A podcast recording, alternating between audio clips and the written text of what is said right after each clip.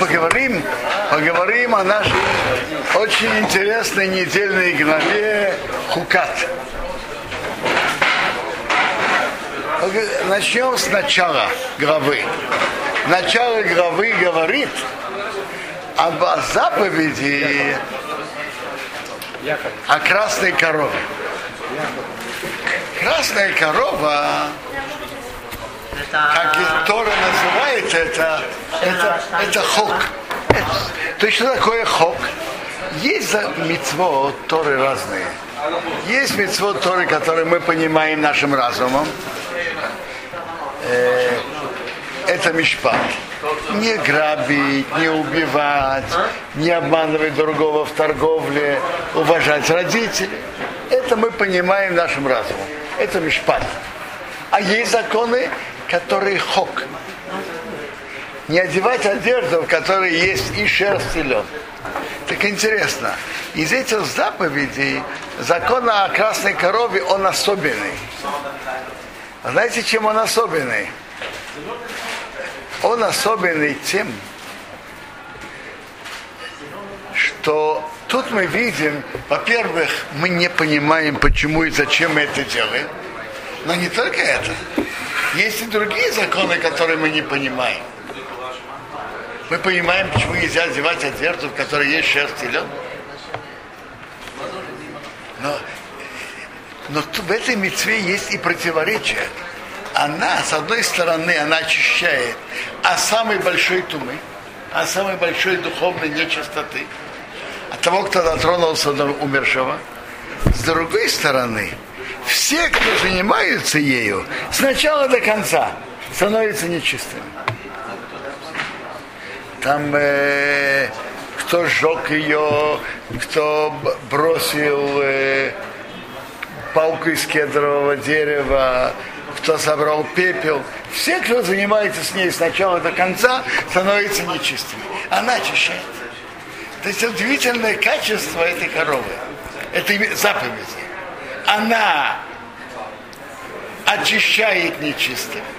И, и с другой стороны, она делает нечистыми людей, которые были чистыми и ею занимались. Но вопрос, который можно спрашивать, который спрашивает Орахай Бакадош, почему мы говорим, это зот хукат Тора, это хок Торы. Можно было бы сказать, это зот хукат апара. Это закон красной коровы. Почему мы говорим зот хукат Тора? Почему? Он мог сказать, это зот хукат, э, он мог сказать хукат атара, закон очищения и так далее. Почему зот хукат Тора? Как бы это хукат Торы? Рахай, что? Почему это называется здесь хуката Тора? Это закон всей Торы? Это закон о красной корове, о нечистоте, об очищении. Отвечает на это очень интересным ответом.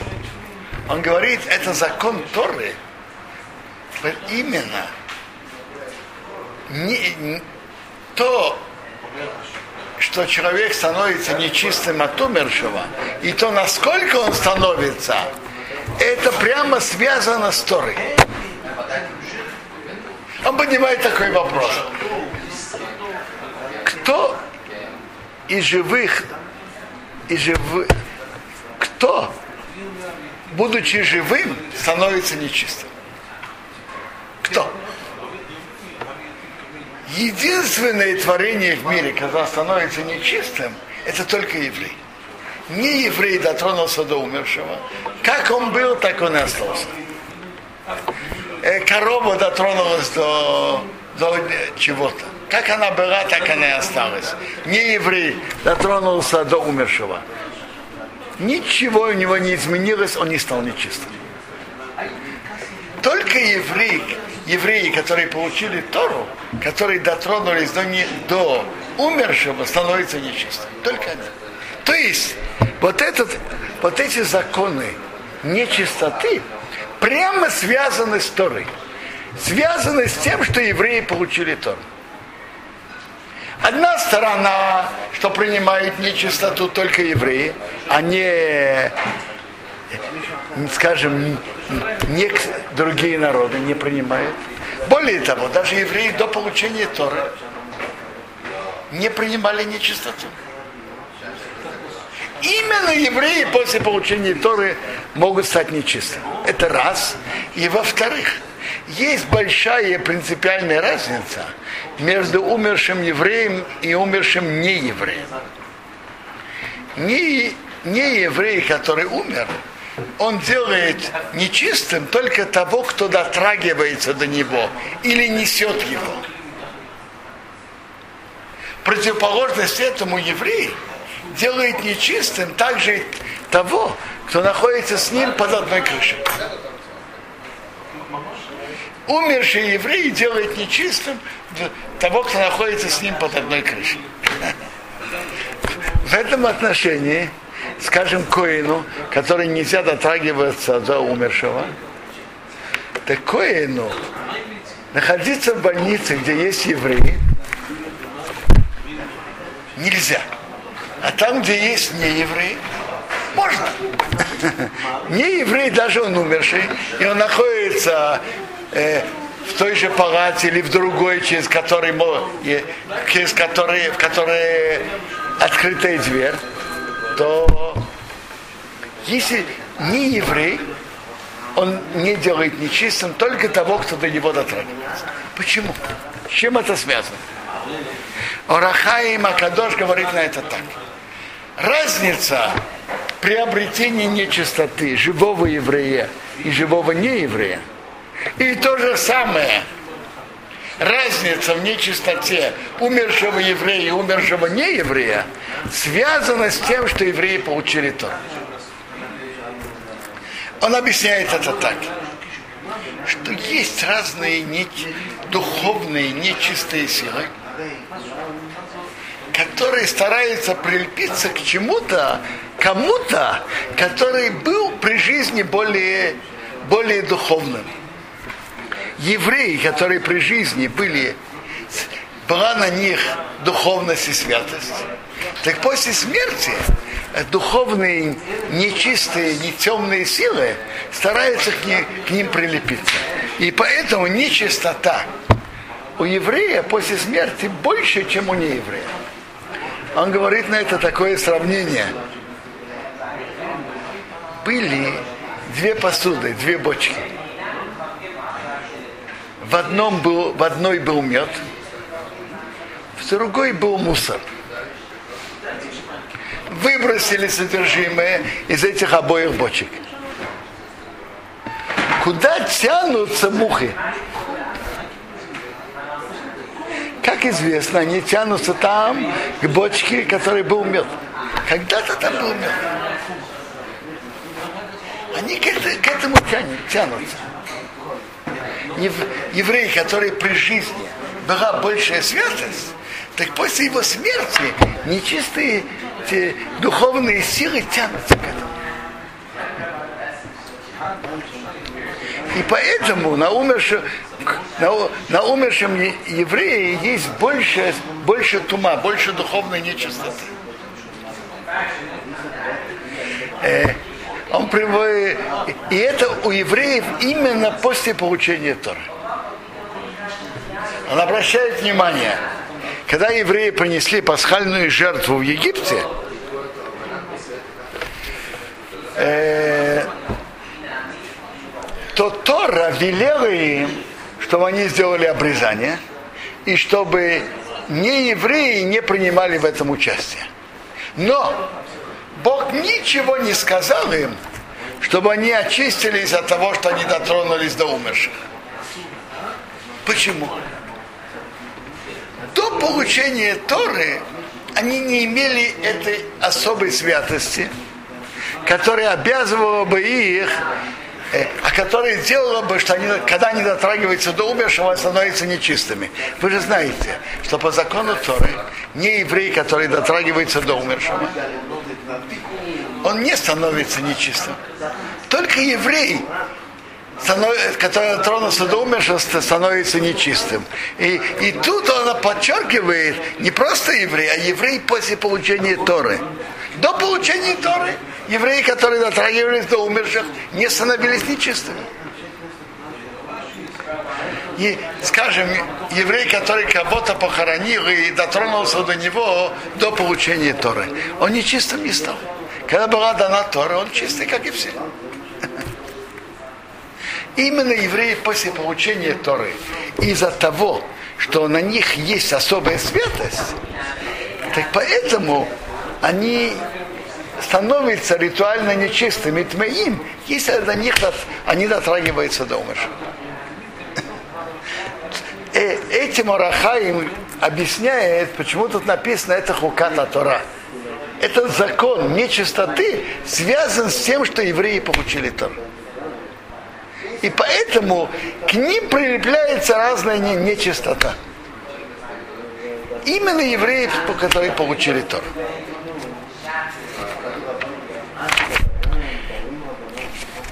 А вообще весь этот закон о красной корове, это, это особый, особый хука, то есть закон, который мы нашим человеческим разумом не понимаем. Есть это одна сторона, а, а одно объяснение, почему написано зот хуката Тора, это хок Торы. То есть этот хок связан именно с нечистоты связан с тем, что евреи получили Тору. Другая сторона вопроса говорит о Рахаим,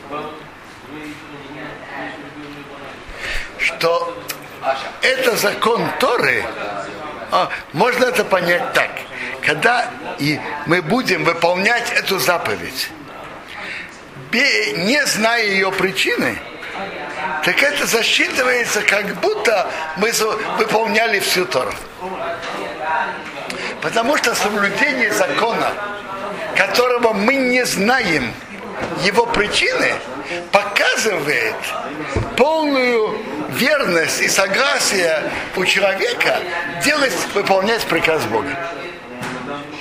Когда человек выполняет заповеди, которые он понимает своим разумом, что так делать не надо, мы никогда не можем знать, почему он это делает. Потому что он подчиняется приказу Бога или потому что он так понимает. Но когда человек делает волю Бога в заповедях, которые человеческим разумом мы не понимаем, мы видим тут полное подчинение приказу Бога. И это показывает его полную верность Богу. Так в этом вопросе получается, что выполнять заповеди, которые мы человеческим разумом не понимаем, это духовно выше, чем выполнять заповеди, которые мы понимаем. В, этом, в таких заповедях больше проявляется подчинение приказу Бога. А это важная, важная сторона во всех заповедях подчиняться приказу Бога. Есть интересный медраж, что великий царь Шломо, который, про которого написано, что он был самым мудрым человеком в мире.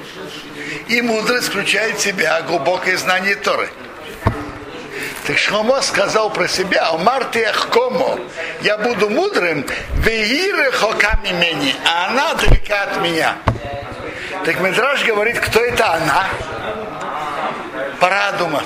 Закон о красной корове далеко, далеко, далеко от меня. Я не понимаю ее смысла.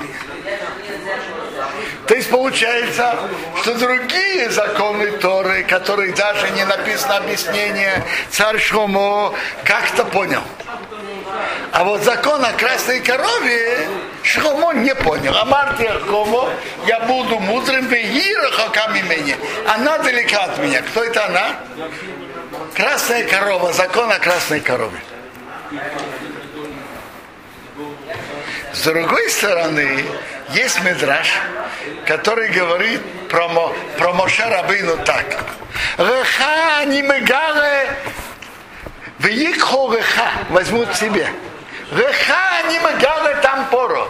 тебе я объясняю смысл и содержание этой заповеди, этой заповеди о красной корове. Верахирим для других это хука. Для других это хок. Какой хок? Заповедь, которые, которые люди не, не знают причины. То есть для Моше Бог сообщил тайну красной корове, а никому другому нет. И царю Шломо тоже. Ему очень хотелось узнать, а что Бог, Бог не сообщил ему. Задается, задаются естественные вопросы. Объяснить причину о красной корове возможно или невозможно? Возможно раскрыть человеку ее тайну или нет? Если невозможно, то как же Бог сообщил об этом Моше? Если возможно, почему Бог не хотел сообщить тайну о красной корове царю Шломо? Почему?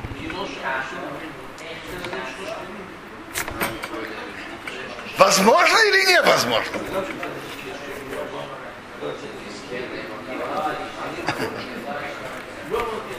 Возможно. И Бог сообщил об этом Моше. Но была причина, чтобы эта мецва была не объяснена. Потому что одна из сторон, что человек должен служить Богу, подчиняться воле Бога. И это очень важная сторона служения Богу. Когда человек делает, потому что он понимает, что так надо, это еще не показывает полного подчинения воле Бога. Подчинение воле Бога, Бог приказал, я не знаю почему, но я это делаю. Это, вы помните, испытание Авраама, которое велел ему принести в жертву Ицхака. Понятно, что одной из причин этого, из одно из содержаний этого испытания было, что он и не понимал, что Бог тут хочет. И даже более того, у Авраама было большое противоречие.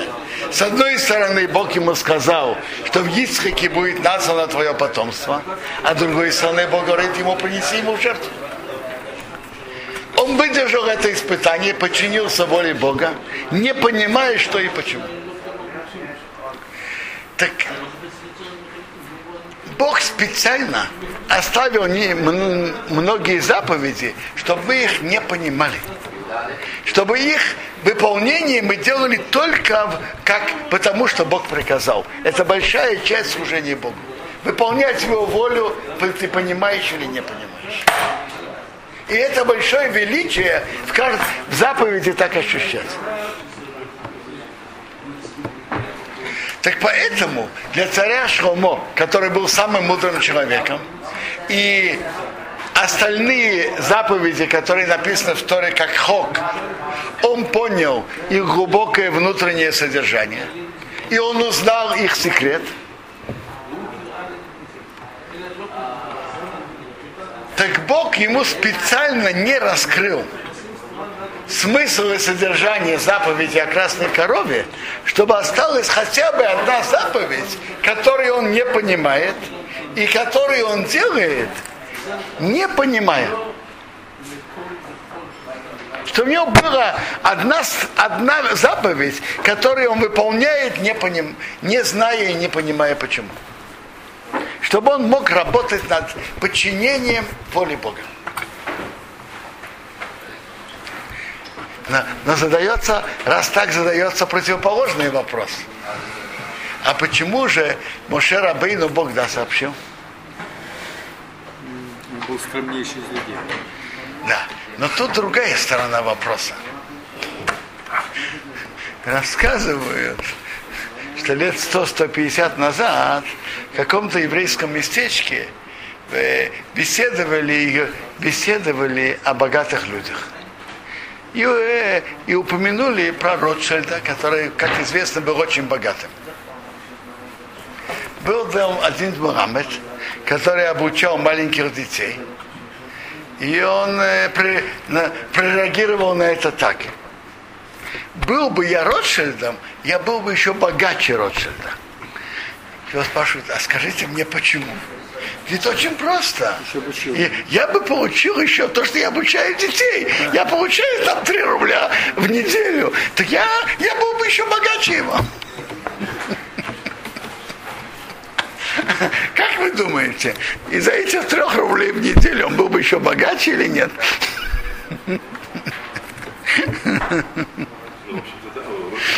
Ну, относительно богатства Ротшильда с этими тремя рублями в неделю и без них, это, это тот же Ротшильд. Чему я это говорю? Большое качество у человека воспитывать в себе ощущение быть Эведашем, рабом Бога. Ты понимаешь, почему Бог так велел, ты не понимаешь, ты делаешь, подчиняешь твою волю его волю. Быть Эведашем, полным рабом Бога. И вы знаете, что это, это очень важно в разных вопросах жизни.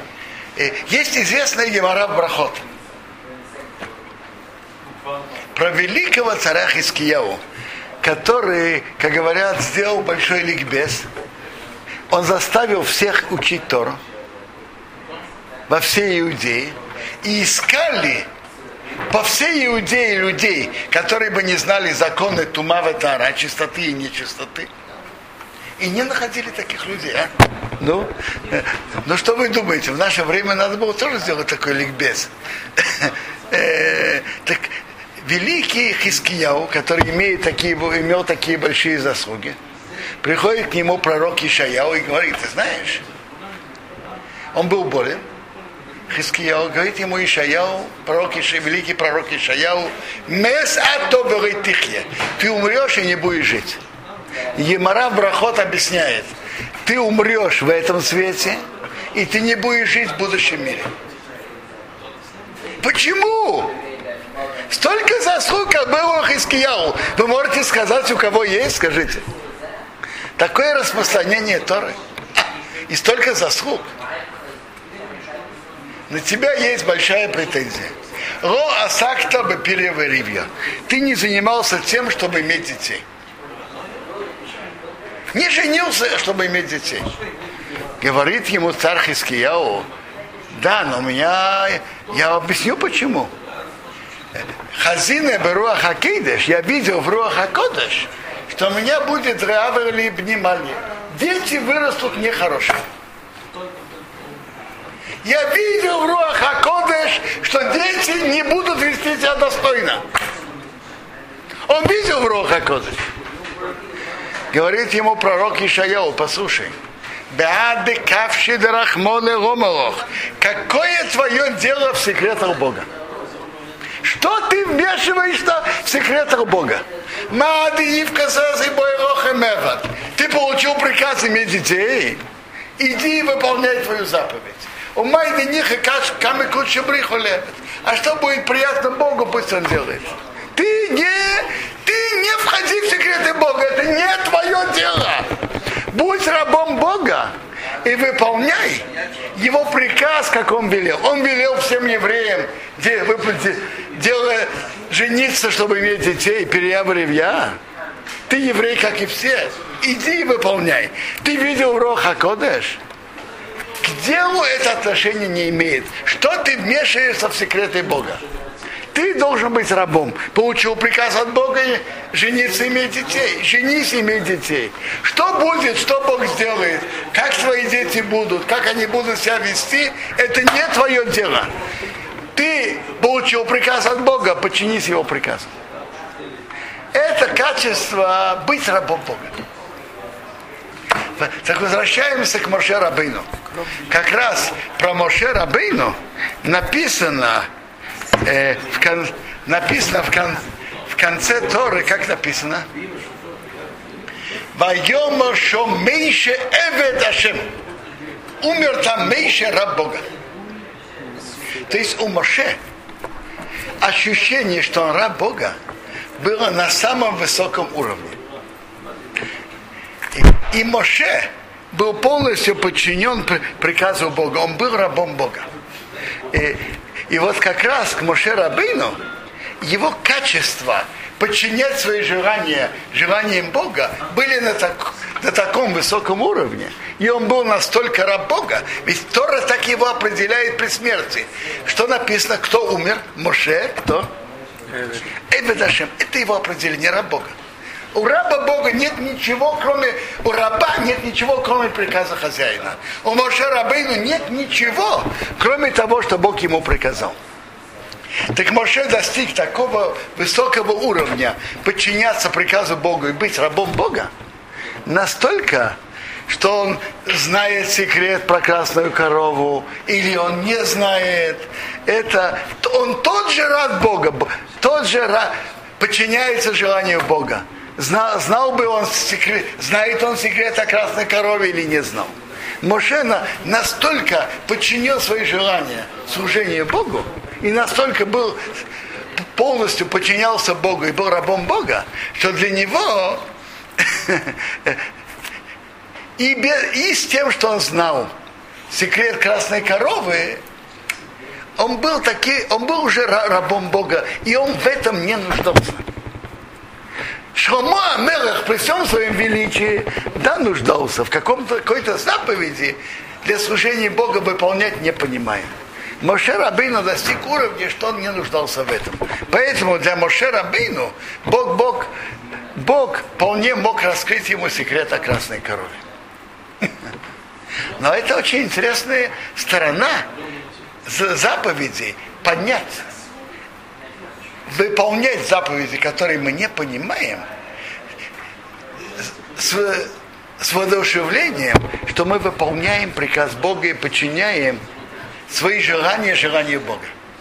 И я вам скажу, это, это проявляется во многих вопросах жизни, что у человека есть один расчет, а что Бог приказывает в данной ситуации. Что Бог приказывает в данной ситуации? Я вам скажу, это может относиться и к заповедям, которые, которые в общем плане, они как мишпат, имеют логику. Но в них тоже может быть часть, которая как хок, мецва, не, который мы не знаем смысла. Я вас спрашиваю, ребенок, которого, которого никогда не видел папу, который ушел из дома еще до рождения мальчика. И он папу никогда не видел. Теперь, когда он стал становиться взрослым, он имеет на себя мецву почитать папу или нет, скажите. Логика, логика в этом есть или нет? Ну хорошо, может быть и есть, но у, у многих могут почувствовать по-другому. Но что точно на сто процентов мецва есть в любой ситуации.